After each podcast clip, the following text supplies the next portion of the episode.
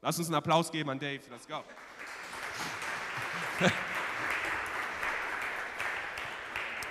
Danke, Matthäus äh, prägt die Kultur neu. Merkt ihr das? Wir klatschen jetzt füreinander. Also Applaus für Matthäus. Für diese reicht, reicht, komm, er soll ja demütig bleiben. Ja, genau. Hey, schön euch zu sehen heute hier im Gottesdienst. Ich, ich habe hier voll das blendende Licht, aber ich glaube, ich sehe euch fast alle. Ich bewege mich ein bisschen hin und her.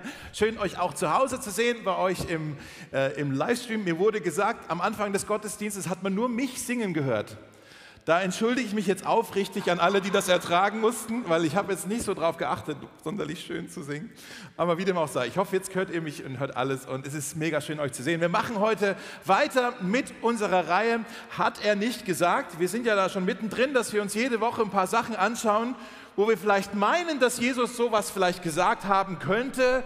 Das Problem ist ja oft, wir legen manchmal Jesus Worte in den Mund, die hat er gar nicht gesagt oder das würde er auch nie sagen.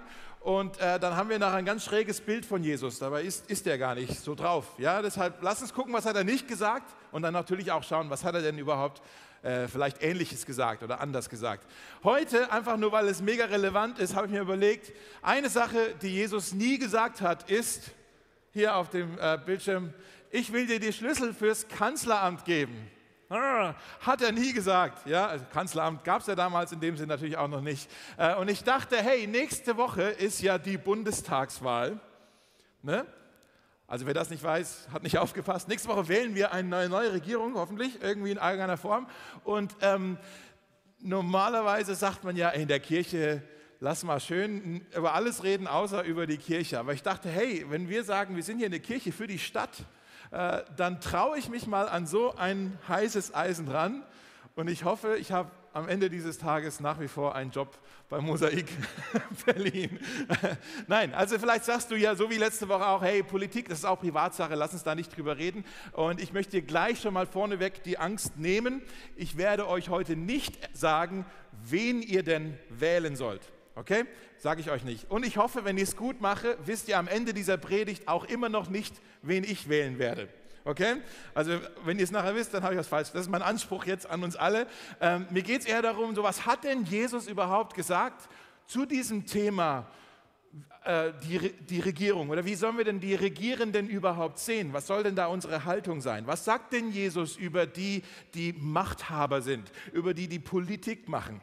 Was sagt Jesus da dazu? Er hat tatsächlich mal was gesagt. Wenn ihr eure Predigtzettel in euren Kontaktkarten mal rausholt, da die, ist der Bibeltext drauf. Äh, da könnt ihr auch so ein bisschen mitschreiben, falls euch heute irgendetwas vielleicht doch wichtig sein sollte. Äh, dann könnt ihr den Zettel nachher mit nach Hause nehmen, dass ihr das nicht vergesst. Ja? Wir sind in ähm, Matthäus Evangelium, für die, die zu Hause Bibeln aufschlagt, Matthäus Kapitel 22. Ähm, da ist nämlich was passiert, wo Jesus tatsächlich was über Politik sagt, meiner Meinung nach. Äh, und zwar lese ich es mal, ich lese einfach mal vor, ich sehe es ja auch auf dem Bildschirm. Ähm, da steht, da kamen die Pharisäer zusammen und beratschlagten miteinander, wie sie Jesus eine Falle stellen könnten. Also schickten sie einige ihrer Schüler zusammen mit den Herodianern zu ihm.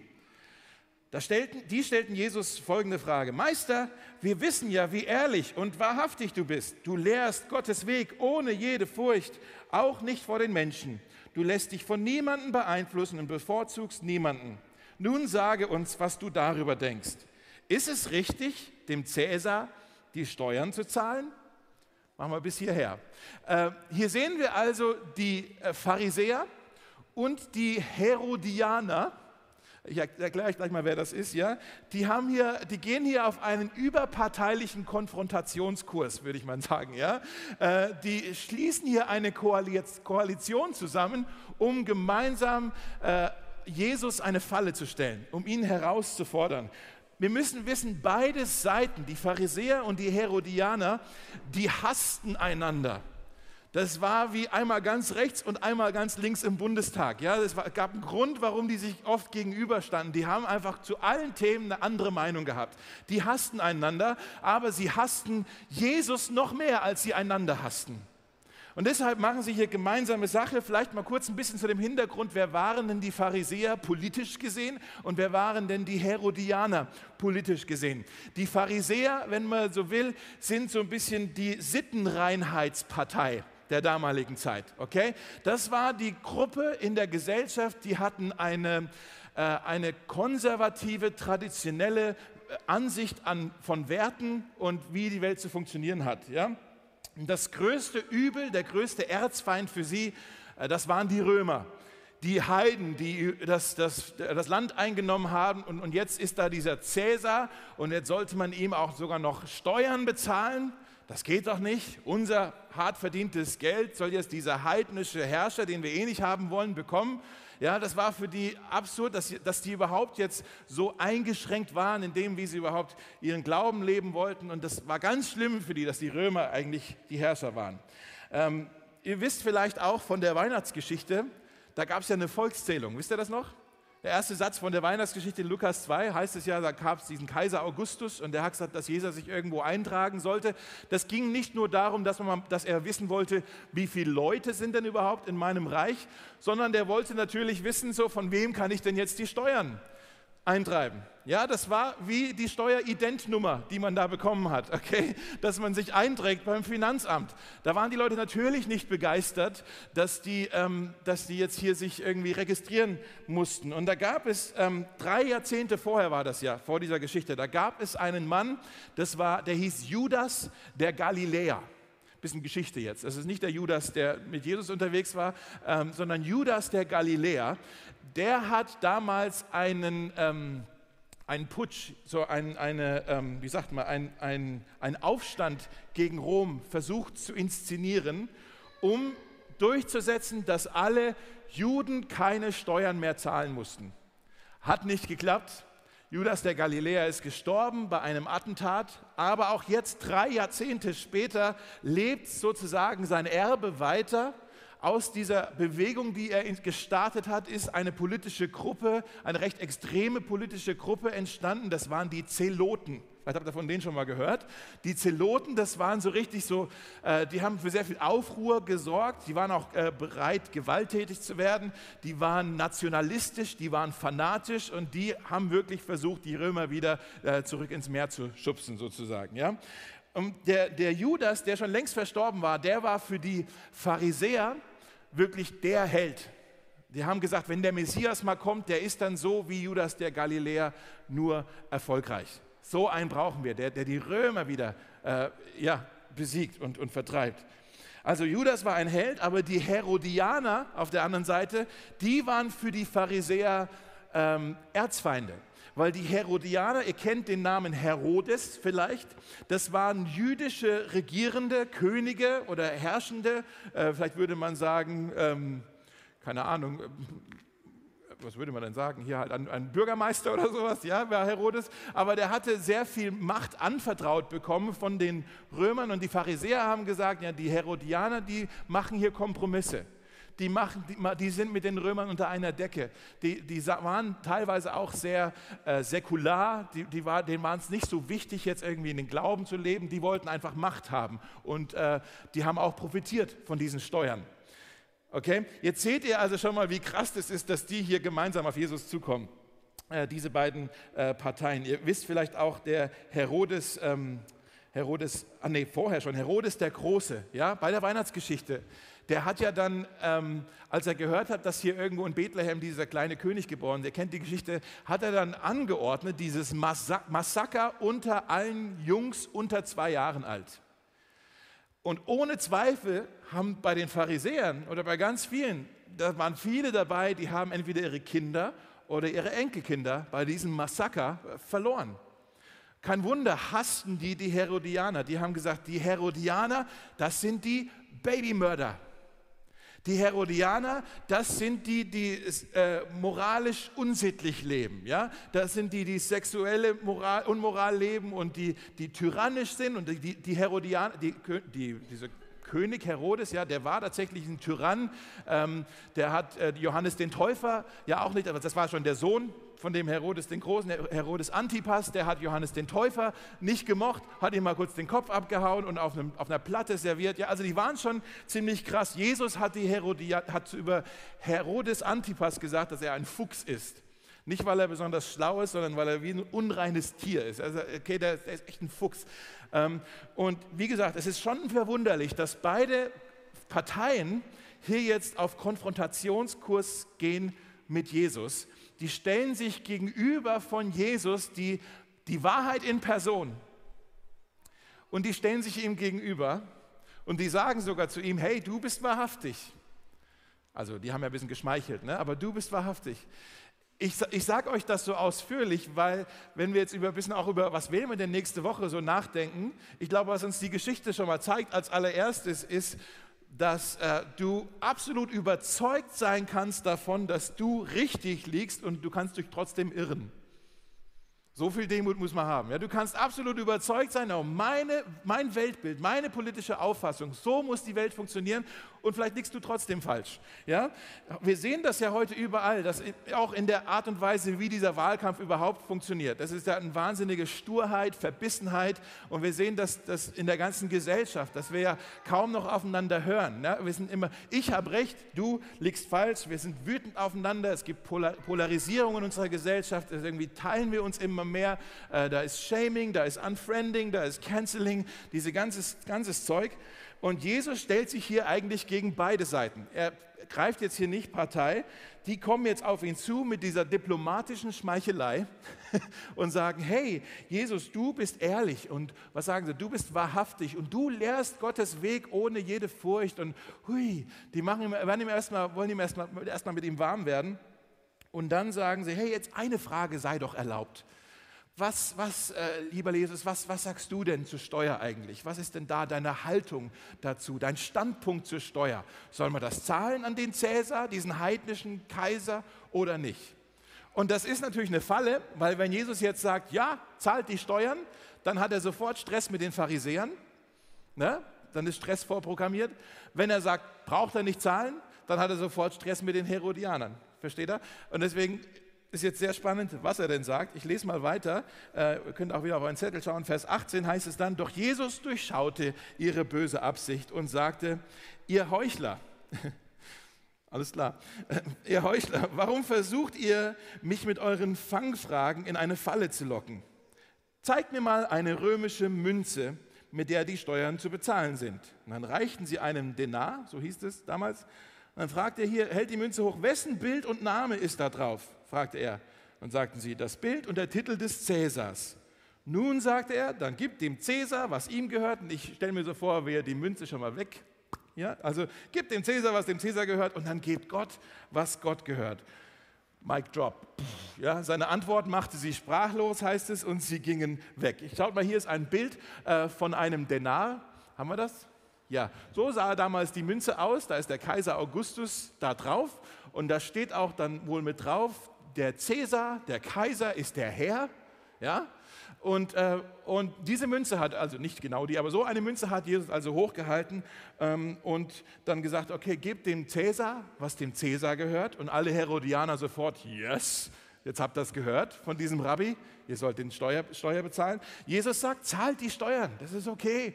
Geht wählen, das ist, das ist wichtig, aber ich verrate euch was, ihr könnt das tun auf eine Art und Weise, dass es trotzdem noch Gott die Ehre gibt.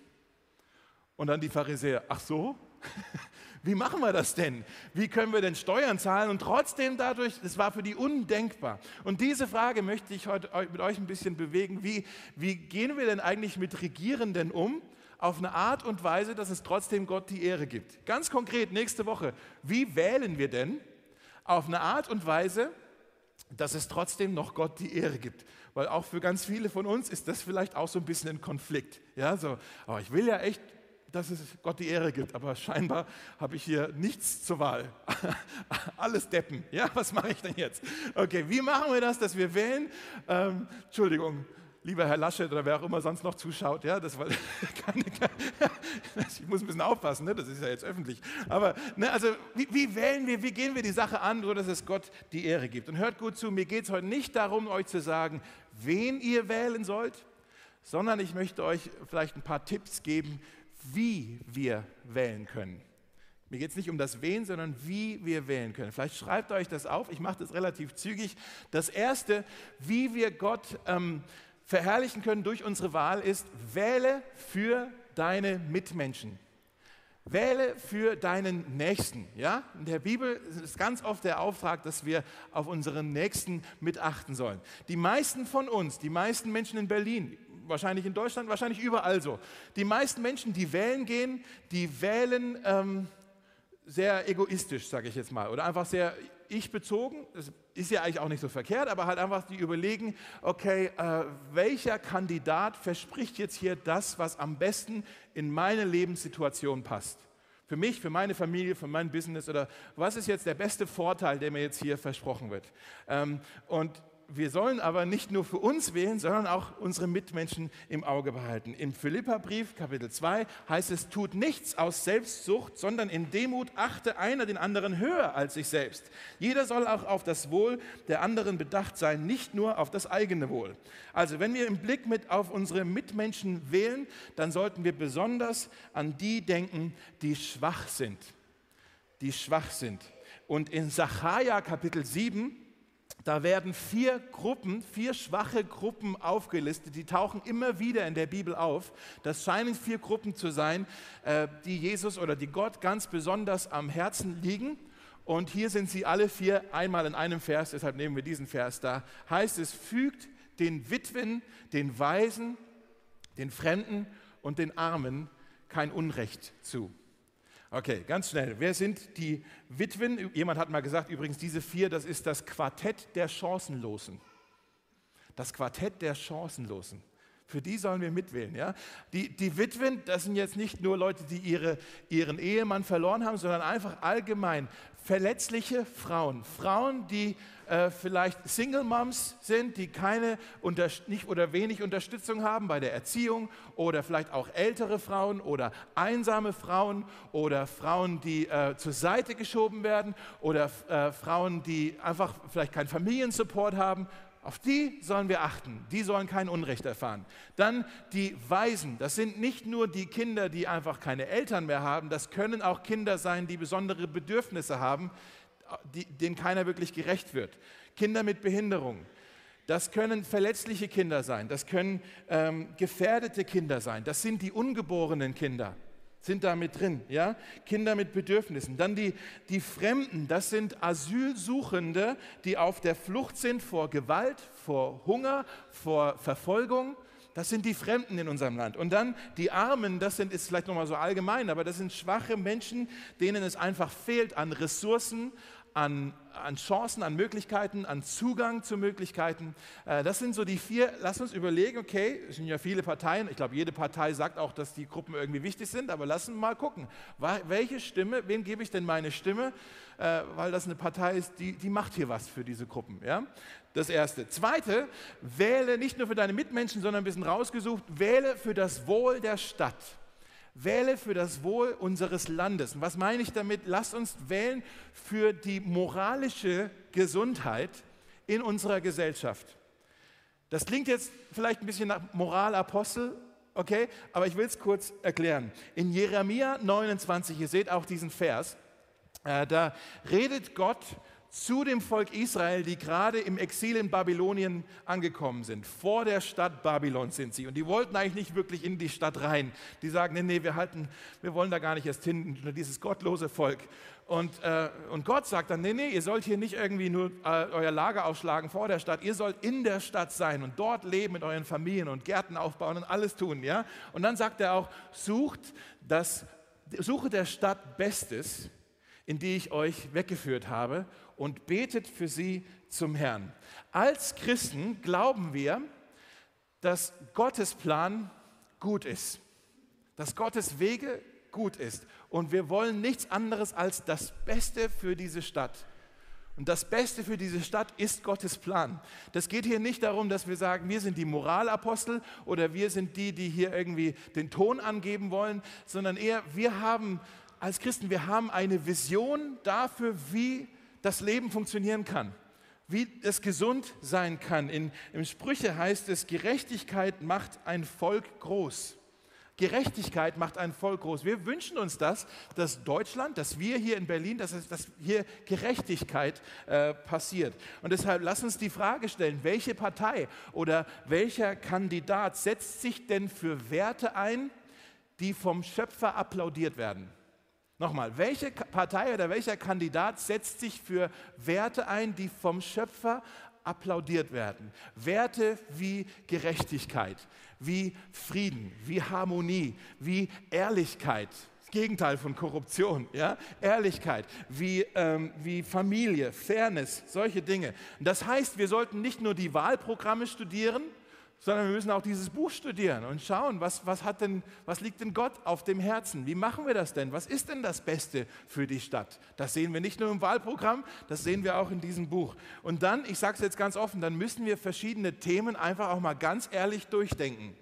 Themen wie Abtreibung, Schöpfungswahrung, ähm, was habe ich noch aufgeschrieben? Äh, Gleichberechtigung, soziale Hilfe, Behandlung von Migranten, Gesundheit, Bildung, ganz viele Themen. Ich glaube, wir sollten die durchdenken und überlegen, okay, was ist Gottes Plan mit diesen Themen? Okay? Drittens, schreibt ihr schnell mit? Manche von euch. Okay, wir, wir, wie können wir wählen und dabei Gott ehren? Wähle mit Pflichtbewusstsein. Äh, ich muss das erklären. Was meine ich mit Pflichtbewusstsein oder mit Integrität? Äh, in Apostelgeschichte 24 gibt es diese Stelle, wo der Paulus vor einem Regierungsbeamten steht, vor dem Felix, und er sagt zu ihm unter anderem Folgendes. Er sagt, ich versuche alle Zeit ein reines Gewissen zu haben gegenüber Gott und den Menschen. Und können wir so ehrlich sein, dass das ja so ein bisschen das Problem ist vor dieser Bundestagswahl für wahrscheinlich alle Wähler, dass wir sagen, okay, wir stehen jetzt hier auch, so wie, Felix, äh, wie Paulus vor diesem Felix, stehen wir ja auch jetzt vor diesen Regierungskandidaten und sagen, ja, aber jetzt muss ich hier einem von denen meine Stimme geben, aber wie soll ich das denn machen mit einem komplett reinen Gewissen? So 100 Prozent überzeugt mich ja hier keiner. Und das ist ja so ein bisschen das Ding. Ne? Da wird dann jetzt ja so ein bisschen ein Paket angeboten. Die, die stellen sich ja gerade überall alle hin. So, hier, ich stehe für dieses Paket und ich stehe für dieses Paket. Und man muss so schauen, ja, bei dem Valomat vielleicht gemacht, hier 50 Prozent, da 30 Prozent. Ne, aber 100 Prozent hat ja keiner. Äh, sodass wir sagen, das ganze Paket finde ich gut. Und wir wissen ja auch, äh, es gibt ja wahrscheinlich eh keine richtige Mehrheit. Das heißt, es wird nachher koaliert. Das heißt, die Pakete ändern sich sowieso wieder. Und dann nachher müssen wir jetzt irgendeinem eine Stimme geben und nachher ist der für irgendetwas, da kann ich gar nicht dahinter stehen. Wie kann ich denn hier sagen, ich habe mit reinem Gewissen jetzt den oder die oder den oder wen auch immer gewählt, äh, weil nachher läuft es nicht. Ja? Ich möchte es mal so erklären.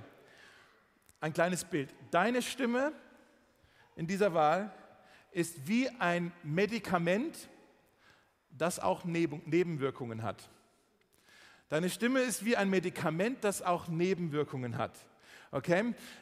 Meine Frau Jenny, die heute nicht da ist, weil es ihr heute nicht so gut geht, aber die hat, manche von euch wissen das, ich sage es jetzt einfach mal, die hat so ein paar chronische Krankheiten und muss deswegen jede Woche jede, ganz regelmäßig äh, bestimmte Medikamente nehmen, um diese Krankheit, die sie hat, unter Kontrolle zu bringen. Funktioniert auch. Das Problem ist, äh, diese Medikamente haben Nebenwirkungen. Schwindelgefühl, ihr ist schlecht, ihr hat Kopfschmerzen und so Sachen. Und dann gibt es aber zum Glück für diese Nebenwirkungen auch nochmal Tabletten, die sie auch manchmal nimmt, um einfach da nochmal dagegen zu wirken, gegen diese Nebenwirkungen. Und das möchte ich so sagen. Dein Leben, deine Stimme ist die Anti-Nebenwirkungstablette für deine eigene Wahlstimme. Versteht ihr, was ich meine? Es nochmal, dein, dein Leben, deine Stimme ist die Anti-Nebenwirkungstablette für das, für was du gewählt hast. Dass du mit deiner Wahl sagst, okay, ich habe jetzt hier vielleicht für eine Partei gewählt, aber manche Dinge, die mir wirklich wichtig sind, wo ich denke, die sind vielleicht auch Gott wichtig, die werden von diesem Kandidat oder von dieser Partei tatsächlich versäumt. Deshalb nütze ich jetzt meine Stimme, mein Einfluss, mein Engagement in der Gesellschaft, um auch dafür aufzustehen. Versteht ihr, was ich meine? Dass du den Mund aufmachst, nicht nur um die andere Partei zu kritisieren, sondern den Mut hast, auch sogar die Partei, für die du gewählt hast, auch zu kritisieren. Und sagen, hier stimmt aber was nicht. Das ist noch nicht bei 100 Prozent. Dieses Paket ist in sich nicht schlüssig. Und vielleicht verliere ich jetzt hier ein paar Freunde, aber ich sage es jetzt trotzdem. Ich glaube, der größte Aufschrei in unserer Gesellschaft über die ganzen Schwangerschaftsabbrüche, die wir sehen, der größte Aufschrei sollte von Christen kommen, die progressive, liberale Parteien gewählt haben. Gleichzeitig sollte der größte Aufschrei oder der, der größte, die größte Empörung über Ausgrenzung und Rassismus in unserem Land kommen von Christen, die vielleicht für ganz konservative Parteien gewählt haben. Versteht ihr, was ich meine? Dass wir sagen, okay, so ehrlich sind wir. Ich habe hier die Demo zu sagen, dieses Paket, für das ich gewählt habe, ist in sich ein unvollständiges Paket. Und deshalb meine Pflicht, ich habe das Pflichtbewusstsein für das, was fehlt, für das, was versäumt wird, für das, was einfach falsch läuft, für das stehe ich trotzdem auf. Dass wir uns engagieren, eben nicht nur mit einmal wählen gehen alle paar Jahre, sondern wir engagieren uns auch ähm, sonst, ja, für die Dinge, die uns wichtig sind. Jetzt noch ein letztes, wähle für das Evangelium. Wähle für das Evangelium. Damit meine ich, wähle für Bedingungen, die die Verbreitung des Evangeliums fördern. Und Paulus sagt in Kolosser 4, Vers 3, betet für uns, dass Gott uns viele Gelegenheiten schenkt, sein Geheimnis weiterzusagen, die Botschaft von Christus. Paulus sagt, das Allerwichtigste in dieser Welt ist, dass Menschen diese Botschaft hören, die Botschaft von Christus, die gute Nachricht, dass sie erlöst, gerettet werden können. Deshalb müssen wir die Frage stellen, welche Bedingungen fördern denn die Verbreitung des Evangeliums? Und darüber kann man tatsächlich streiten, welche Bedingungen tatsächlich die Verbreitung des Evangeliums fördern. Denn wenn man in die Geschichte schaut, ist es tatsächlich ganz häufig so gewesen, dass wenn Regierungen Christen gegenüber freundlich gestimmt waren, und die Christen ganz viele Vorteile hatten, ist im Reich Gottes in diesen Ländern nicht so viel passiert scheinbar. Das Evangelium ist äh, zum, zum, Stillstand gekommen, fast schon. Ja?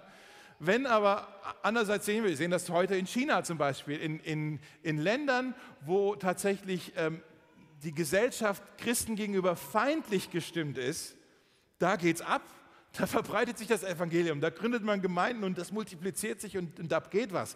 Also, welche Bedingungen jetzt besser sind, darüber kann man streiten. Und vielleicht sagst du jetzt, oh ja, dann, das heißt, sagst du jetzt, Dave, dass wir für Parteien wählen sollen, die möglichst eine antichristliche Gesellschaft hier formen wollen. Sage ich natürlich nicht. Aber was ich sagen möchte ist, wir brauchen keine Angst haben, dass Jesus irgendwie an Boden verliert, nur, nur wenn wir Christen ein bisschen an Einfluss verlieren. Okay? Was wir hier haben in unserem Land, die Religionsfreiheit, ist ein Riesenluxus, aber sie ist keine Voraussetzung dafür, dass ich das Evangelium verbreiten kann. Okay? Also, was heißt es jetzt für uns? Wenn wir sagen, hier sind vier Dinge, so können wir wählen, wie sollen wir wählen? Was heißt es jetzt für uns? Ich möchte noch mal fragen, müssen wir denn beim Mosaik in politischen Fragen alle einer Meinung sein, um eine Gemeinde zu sein? Auf jeden Fall. Gott sei Dank Nein, ja, die Lüge, die wir manchmal glauben, wir haben ja jede Woche eine Lüge, die wir uns anschauen und wollen sie korrigieren mit einer Wahrheit. Die Lüge, die wir manchmal glauben, ist, dass wir uns in der Gemeinde in politischen Fragen einig sein müssen. Natürlich nicht, wäre doch auch irgendwie langweilig, ja. Äh, die Wahrheit ist, Christen sind durch Jesus, den König, den Regierenden, durch den wahren König, durch den sind wir vereint. Und ich liebe das, ich finde das mega, dass hier auch bei uns in der Gemeinde wir ein breites politisches Spektrum repräsentiert haben. Ich weiß von einigen, die sind äh, aktiv äh, in der Politik engagiert, aber in unterschiedlichen Parteien. Und ich finde es ein Zeichen von einer gesunden Gemeinde, dass wir das miteinander aushalten, nicht nur aushalten, sondern dass wir trotzdem sagen, hey, was uns hier eins macht, ist nicht, dass wir alle die gleichen Meinungen haben zur Politik, sondern dieser König, der uns eins macht. Ja? Wir träumen ja vor einer bunten Gemeinde, das heißt nicht nur unterschiedliche Nationalitäten, sondern das heißt auch, wir haben hier Leute, die denken politisch eher liberal, manche, die denken politisch eher konservativ, wir haben den linken Flügel, den rechten Flügel, wir sind der ganze Vogel. Ja? Wir, sind, wir sind der ganze Vogel, weil Jesus uns eins macht. Und ich hoffe, ihr seht das, dass auch in dieser Geschichte sehen wir das. Jesus ist ein, ähm, ein überparteilicher Retter ein überparteilicher König. Das ist Jesus, ja, ein parteiübergreifender Retter. Und wir sollten nicht übersehen, dass dieser Text hier, der Autor dieses Texts ist Matthäus, der Steuereintreiber. Der hat Steuern eingetrieben, ja? Und wir sollten auch nicht übersehen, in Matthäus 10 ist das, glaube ich, hier drüben sehen wir das, äh, wenn Matthäus namentlich die Jünger aufzählt, die mit Jesus unterwegs waren. Dann sagt er, es hieß der Simon, der Jakobus, der Johannes und so weiter. Und dann erwähnt er bei zwei die politische Zugehörigkeit. Interessant. Er sagt hier in Vers 3, sagt er Matthäus, der Zöllner, der Steuerantreiber, das ist er selbst. Und dann im nächsten Vers Simon, der Zelot. Wisst ihr noch, wer die Zeloten waren? Die ganz Extremen, die Fanatischen, ja. Simon hier, der konservative, nationalistische Fanatiker. Und auf der anderen Seite Matthäus, der äh, Kompromissler, der Steuern eingetrieben hat für den Cäsar. Sogar von Simon. Und sagt, hey Simon, Woche ist um, du musst wieder Steuern zahlen, ich bring's dann, ja. Oh. Ist das nicht krass? Jesus hat beide berufen, ihm nachzufolgen. Was heißt es für uns? Jesus hat dich erwählt, egal wie du wählst. Kleines Wortspiel. Jesus hat dich erwählt, egal wie du wählst, egal für wen du wählst. Und Jesus sagt, gib dem Cäsar, was dem Cäsar gehört. Zahlt die Steuern, geht wählen. Das ist wichtig, aber es ist nicht das Nonplusultra. Es ist nicht das Ultimative. Das Ultimative, dem ihr mir wirklich alles geben sollt, eure ganze, euer ganzes Leben ist, gebt Gott, was ihm gehört. Okay, hier die Münze, gebt sie dem Kaiser. Euer Leben gebt es Gott. Das ist das Allerwichtigste. Das Abbild des Cäsars wurde vielleicht auf dieser kleinen Münze aufgestempelt, aber das Bild Gottes wurde uns ins Herz gestempelt. Und deshalb verdient Gott und kein Politiker, sondern Gott verdient unsere ganze Aufmerksamkeit, unsere ganze Hingabe, unsere Loyalität. Ganz egal, wer nächste Woche die Wahl gewinnt. Okay? Wir setzen unsere Hoffnung nicht auf den Mann oder die Frau, die im Kanzleramt sitzt, sondern wir als Gemeinde, wir setzen unsere Hoffnung auf den, der am Kreuz sein Leben gab und am, ans Grab gelegt wurde und am dritten Tag auferstand und ähm, den Jüngern erschienen ist. Wir setzen unsere Hoffnung auf den Mann, der auferstanden ist, der mit den Jüngern gefrühstückt hat und ihnen dann gesagt hat, mir ist gegeben alle Macht im Himmel und auf der Erde. Und dann heißt es, er hat seine Macht und seine Kraft mit ihnen geteilt. Und dann äh, hat er gesagt, ich gebe euch hier einen Schlüssel, nicht zum Kanzleramt, ich gebe euch hier den Schlüssel für das Reich Gottes. Ein Reich, das ist überhaupt nicht von dieser Welt. Da dürft ihr jetzt dazugehören. Wir setzen unsere Hoffnung nicht in den Mann oder die Frau im Kanzleramt, sondern in den, der in den Himmel aufgefahren ist und dort seinen rechtmäßigen Platz zu Rechten des Vaters auf dem Thron eingenommen hat. Und wir glauben, dass er eines Tages von dort wiederkommen wird, um zu regieren als König der Könige und als Herr aller Herren. Und die Bibel sagt, dass Könige vor ihm niederfallen werden, das heißt die Bundeskanzler, die Präsidenten, die Premierminister, die Könige, die Queens dieser Welt werden alle vor diesem Jesus niederknien. Wir alle werden uns niederknien vor ihm und unsere, ähm, unser Mund, unsere Zunge wird bekennen, Jesus, so heißt er, dieser Mann. Jesus ist Herr. Jesus ist Herr. Jesus ist Herr. Auf ihn setzen wir unsere Hoffnung. Und deshalb geben wir ihm jetzt schon das, was er allein verdient. Unsere Hingabe, unsere Aufmerksamkeit, unsere Abhängigkeit, unsere Ergebenheit. Und ähm, deshalb, egal, wo du jetzt nächste Woche dein Kreuzchen setzt, wir wollen in all der Aufregung nicht vergessen, den, der am Kreuz für uns hing. Ja, wieder ein Wortspiel. Egal, wo du dein Kreuzchen setzt, lass uns nicht den vergessen, der am Kreuz für uns hing, weil er ist wirklich Herr.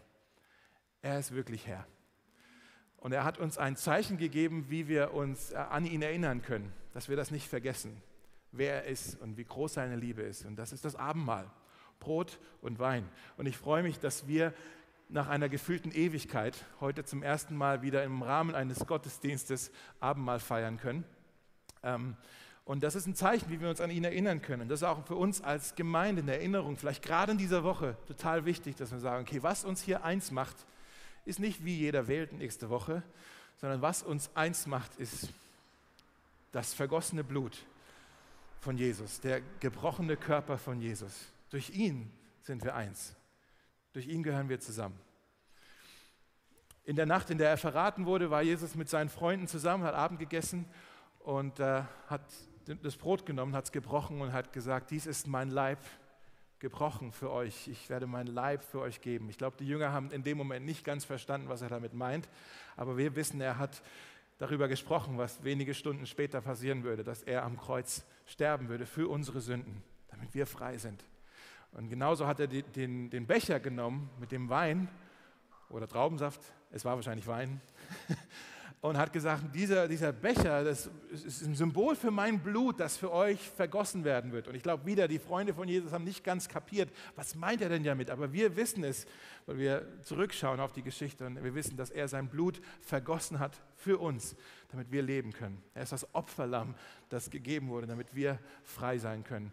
Und dieses Symbol von Abendmahl, äh, wir haben links und rechts hier so zwei Stationen aufgebaut. Wir wollen jetzt gleich zwei Lieder auch singen. Und während die Lieder gesungen werden, dürft ihr einfach dort, wo ihr seid, aufstehen und dorthin gehen und euch ein Stück Brot äh, geben lassen, nicht reingreifen und einen Becher nehmen mit Wein oder Saft und dann bitte ich euch wieder zurück an den Platz zu gehen und dann einfach während wir singen, könnt ihr einfach für euch oder vielleicht mit eurem Sitznachbarn ähm, das Abendmahl einnehmen. Es ist eine Einladung für jeden, der, äh, der an Jesus glaubt wenn, wenn, du noch nicht sicher bist, ob du das glaubst, wenn das, dieses Symbol für dich nichts, keine Bedeutung hat, äh, dann brauchst du das auch nicht mitmachen, dann ist es vielleicht einfach wertlos. Aber für die, die sagen, diese Symbolik hier, das ist für mich mehr als nur Symbol, das, das bedeutet mir so viel, äh, dann bist du jetzt herzlich eingeladen, ähm, gleich zum Abendmahl noch mit teilzunehmen. Die Band kommt nach vorne äh, und ich bete ein Gebet und dann geht es weiter. Ja?